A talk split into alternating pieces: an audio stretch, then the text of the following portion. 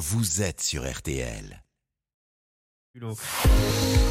Florian Gazan, demain nous serons le 1er avril et comme le veut la tradition, il y aura des canulars dans vos journaux, peut-être même sur l'antenne de RTL. mais pourquoi fait-on des blagues le 1er avril? C'est ce que vous allez nous apprendre ce matin. Non.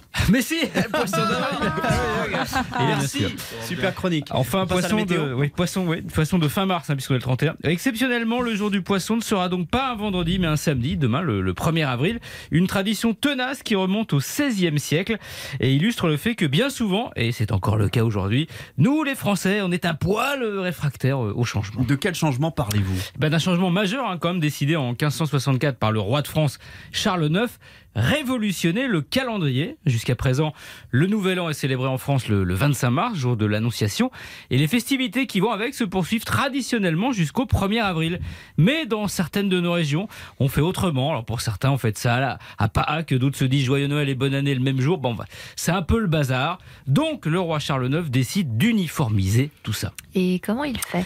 Eh bien, Claire, ce bon Charles décrète que désormais, la nouvelle année débutera le 1er janvier. Sauf que c'est pas tout de le dire, il faut le faire. Et là, ça va prendre en tout 18 ans, le temps de mettre en place le calendrier grégorien dans tout notre pays. Mais alors, comment ça se fait que ce soit si long? Eh bien, pour les Français, n'en déplaise à François Hollande, le changement, c'est pas toujours maintenant, c'est même euh, plutôt le, le contraire. Donc, certains de nos compatriotes voient d'un mauvais œil qu'on leur change leurs habitudes et ils continuent à se souhaiter la bonne année le 1er avril et à s'offrir des cadeaux. Généralement, ce temps-là, c'est de la nourriture et comme on est en plein carême, bah, c'est plutôt du poisson. Le Voilà. fameux poisson d'avril. Voilà, du coup, pour se moquer de ces adeptes du Nouvel An, c'était mieux avant.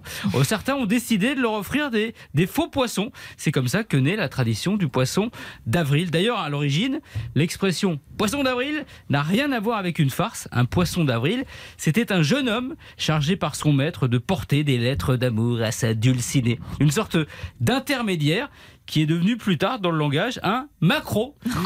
Ben pourquoi? Parce que selon une croyance populaire, dans la mer, le macro avait pour rôle de rapprocher les harengs mâles et les harengs femelles en période de reproduction. Mais non. Ça a l'air dingue, mais promis, ça, c'est pas un poisson d'avril. Merci.